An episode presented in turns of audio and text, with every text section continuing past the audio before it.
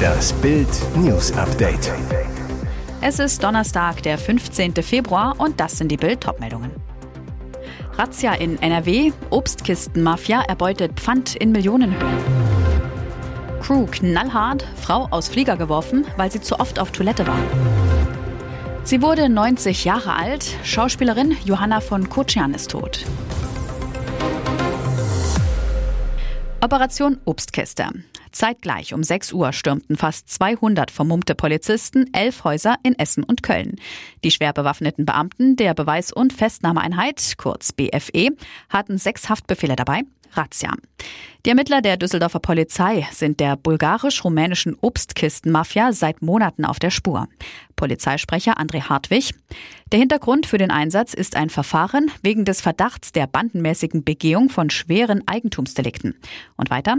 Hierbei sollen die Kriminellen unter anderem mit dem Diebstahl von pfandpflichtigen Obst- und Gemüsekisten für den Lebensmitteleinzelhandel einen Schaden verursacht und damit eine Beute in Millionenhöhe erzielt haben.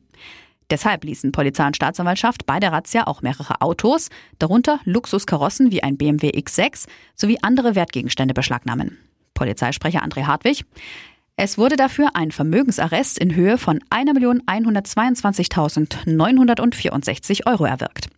Außerdem fanden die Fahnder in den sieben durchsuchten Objekten in Essen und den vier Häusern in Köln auch noch Obst- und Gemüsekisten. Mit den sichergestellten Beweisen wollen die Ermittler weitere Komplizen überführen. Insgesamt wird bereits gegen acht Beschuldigte ermittelt. Wenn Sie mitfliegen wollen, sollten Sie sich nicht verhalten wie diese Passagierin. Die Autorin Joanna Chu hat die kanadische Airline WestJet scharf kritisiert, weil sie kurz vor dem Abflug aus der Maschine geworfen wurde. Grund für die harte Maßnahme der Crew? Chu war vor dem Start in Mexiko zu oft auf die Bordtoilette gegangen. Sie hatte Magenprobleme und versetzte damit die Crew in Sorge. Gegenüber dem Portal New Toronto teilte WestJet mit, in Fällen, in denen ein Gast aufgrund einer Krankheit als reiseunfähig eingestuft wird, muss unsere Crew im Namen der Sicherheit schwierige Entscheidungen treffen. Die Sicherheit aller Passagiere und der Besatzung habe für die Airline oberste Priorität. Deshalb nehmen wir alle gesundheitlichen Bedenken sehr ernst, hieß es von WestJet. Chu beteuerte dagegen, ich habe Medikamente genommen und war auf dem Weg der Besserung. Fakt ist, für sie war der Rauswurf ärgerlich. Im Trubel hatte sie ihr Geld im Flieger verlassen. Ein Hotel am Airport musste sie trotz allem selbst bezahlen und sie kam erst am nächsten Tag in ihrer Heimatstadt Vancouver an, durfte aber immerhin in einer anderen WestJet-Maschine fliegen. Die Schauspielerin Johanna von Kochan ist tot.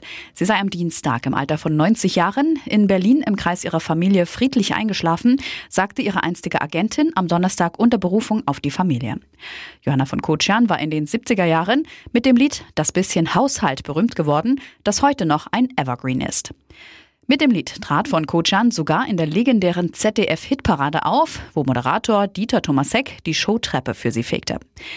Aber ihre mehr als 60 Jahre lange Karriere war viel mehr als das eine Lied über den Haushalt und das bisschen Bügeln.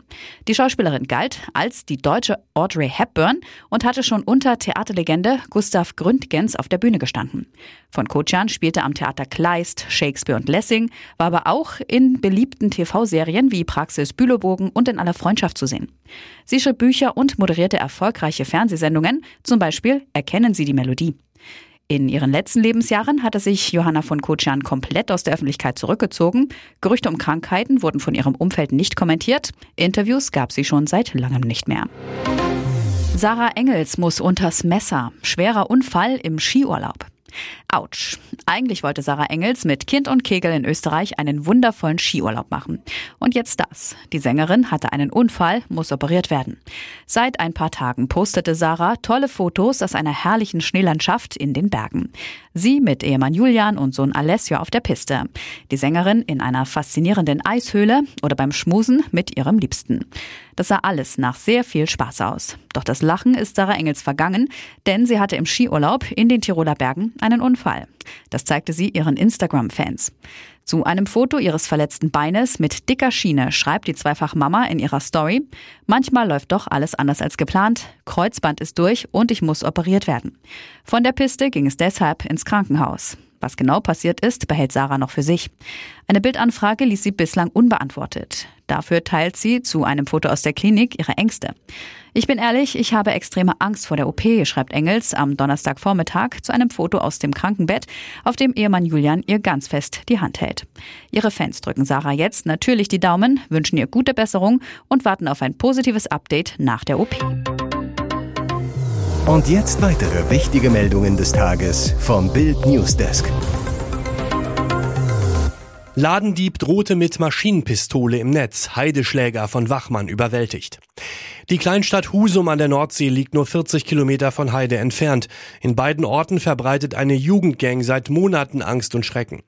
Nachdem zwei Schüler verprügelt und ausgeraubt wurden und es zu einer Massenschlägerei gekommen war, wurde eines der Bandenmitglieder jetzt in einem Einkaufszentrum überwältigt, nach Todesdrohungen und einem Ladendiebstahl. Am Samstag betritt der Jugendliche, der im Husumer Einkaufszentrum Theo schon Hausverbot hat, das Gebäude. Die Mitarbeiter des Sicherheitsteams, die ihn kennen, wollen ihn aus dem Center hinauswerfen. Doch der Syrer wehrt sich heftig, wird aber schließlich überwältigt. Kurz zuvor soll der Teenager einen Taser geklaut haben, der als Taschenlampe getarnt war. Polizisten nehmen den Jugendlichen mit auf die Wache, lassen ihn aber kurz darauf wieder frei. Obwohl er schon an der Massenschlägerei am Bahnhof Heide beteiligt war. Wachmann Heiko H. entsetzt.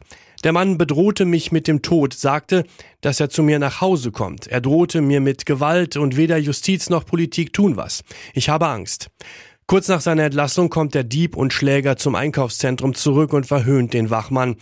Tage zuvor hatte er im Internet eine Maschinenpistole gezeigt und mit einem Messer posiert.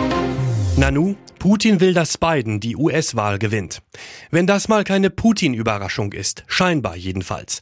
Nachdem es lange Jahre als sicher gegolten hatte, dass er und Donald Trump auf einer Wellenlänge liegen und der russische Präsident sich den umstrittenen Ex-Präsidenten ein zweites Mal im Weißen Haus wünscht, kommt jetzt diese Aussage aus dem Kreml. In einem Interview für das russische Fernsehen sagte Wladimir Putin, ein Sieg von Amtsinhaber Joe Biden sei der beste mögliche Ausgang der Wahl. In dem vorab auszugsweise veröffentlichten Interview kritisierte Putin zwar die US-Regierung, ich denke, dass die Haltung der jetzigen Administration in höchstem Maße schädlich und falsch ist, aber trotzdem sei ein Sieg Bidens vorzuziehen, so Putin und legt ein Kompliment an Biden nach.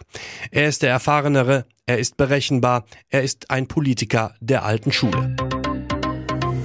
Ihr hört das Bild News Update mit weiteren Meldungen des Tages. Mit dem Geld ihres Ex-Liebhabers. Lilly Becker setzte Detektive auf Boris an. Es geht um viel Geld, angebliche Liebe und einen Detektiv. Das waren jetzt die pikanten Zutaten einer Verhandlung um Lilly Becker vor dem Landgericht München. TV-Manager Pierre Übelhack fordert von ihr fast 183.000 Euro. Mit Zinsen sind es insgesamt sogar fast 219.000. Diese Zahlen nannte der Vorsitzende Richter Dr. Robert Engelmann in der öffentlichen Verhandlung in Saal 167. Der Betrag soll die Summe von zwei Darlehensverträgen von Übelhack an Becker in Höhe von 154.000 und 27.000 Euro sein. Zudem klagt der TV-Manager ein Darlehen von 310.000 Euro in London von ihr ein. Laut dem Richter habe Lilly von dem Geld auch einen Detektiv beauftragt, um herauszufinden, ob ihr Ex-Mann Boris Becker Geld vor ihr verstecke. Nach Bildinformationen soll Übelag dafür 25.000 Euro an KDM Sicherheitsconsulting in Frankfurt überwiesen haben. Engelmann berichtete auch, dass mit dem Geld Steuerschulden für ihre Teilnahme bei Let's Dance 2014 beglichen wurden. Wie Bild erfuhr, soll es um fast 90.000 Euro gehen. Zudem seien laut dem Richter mit dem Geld Kosten für den Geburtstag ihrer Oma bezahlt worden. Dabei soll es nach Bildinfos um zweieinhalbtausend Euro gehen. Lilly soll laut Vertrag des Richters von einer Schenkung ausgegangen sein, nicht von einem Darlehen, denn zwischen Herbst 2018 und Anfang 2021 hätten sie als Paar Tisch und Bett geteilt und seien danach Freunde geblieben. Übelhack, der im Gegensatz zu Lilly an dem Gerichtstermin teilnahm, sieht das anders. Wir waren einander zugetan, aber ein Paar waren wir nicht, zitierte ihn der Richter. Die Becker-Ex behauptet, die Darlehensverträge nicht zu kennen. Ihre Unterschriften sollen laut ihren Anwälten digital erfolgt und reinkopiert worden sein. Da sich beide Versionen völlig unterschiedlich sind, erinnerte Richter Engelmann die Parteien an die Wahrheitspflicht. Ein Prozessbetrug könne auch strafrechtliche Konsequenzen haben. Klare Ansage bei Lanz. Der Fußball gehört den Fans. Im heiß umkämpften Endspiel zwischen Fans und Funktionären um die Zukunft des deutschen Profifußballs neigt sich die Waage mehr und mehr in Richtung der zahlenden Zuschauer. Einen besonders wirksamen Treffer erzielt gestern bei Markus Lanz die Sportjournalistin Lena Kassel mit einem klaren Bekenntnis. Der Fußball gehört keinem Verein, keine Einzelperson, keinen Investoren. Der Fußball gehört den Fans. Denn, so die Expertin, die für Prime die Highlight-Show der UEFA Champions League moderiert, die Fans haben den Fußball erst zu diesem Milliardengeschäft gemacht. Die Fans haben dafür gesorgt, dass sehr viele Leute sehr, sehr viel Geld mit diesem Fußball verdienen können können. Kassels klare Ansage, jeder Verein, jeder Verband, jeder Verantwortliche ist in der Bringschuld gegenüber den Fans. Holt sie mit an den Tisch und hört ihnen verdammt nochmal zu. Ex-Nationalkicker Thomas Hittelsberger nutzte die Vorlage zu einer scharfen Kritik. Die Vereine haben es versäumt, ihre Mitglieder und Fans zu informieren, ein Stimmungsbild einzuholen und dann dementsprechend abzustimmen. Denn, so der WM-Dritte von 2006, die Fans, das sind jetzt nicht nur einfache Menschen, die nur ihr Ticket bezahlen und dann vielleicht noch ein Trikot und nicht weiter darüber nachdenken. Es gibt mittlerweile sehr viele Fans bei all den Clubs, die sich sehr tiefgehend mit dem Fußballgeschäft beschäftigen. Hitzelsberger weiter, jeder, der für einen Fußballverein arbeitet, muss wissen, man kann nicht mehr irgendwelche billigen Parolen rausgeben oder irgendwas so leicht dahin sagen. Wie geht's jetzt am Wochenende weiter? Der Ball liegt jetzt im Strafraum der Funktionäre. Hier ist das Bild News Update. Und das ist heute auch noch hörenswert. Besorgniserregende Berichte aus den USA. In der US-Hauptstadt Washington sind Spekulationen um eine mögliche Bedrohung der nationalen Sicherheit in den USA losgetreten worden. Der Chef des Geheimdienstausschusses des US-Repräsentantenhauses Mike Turner teilte mit, sein Ausschuss habe allen Mitgliedern des Kongresses Informationen über eine ernsthafte Bedrohung der nationalen Sicherheit zur Verfügung gestellt. Jetzt berichten mehrere US-Medien, die Bedrohung hängt mit Russland zusammen. Demnach gebe es Informationen, dass Russland eine Atomwaffe in den Weltraum bringen möchte. Dabei gehe es aber nicht um Atomangriffe auf Ziele auf der Erde, sondern um einen möglichen Einsatz gegen Satelliten. Dennoch sei es sehr besorgniserregend und sehr heikel, sagte ein Informant zu ABC News und sprach von einer großen Sache.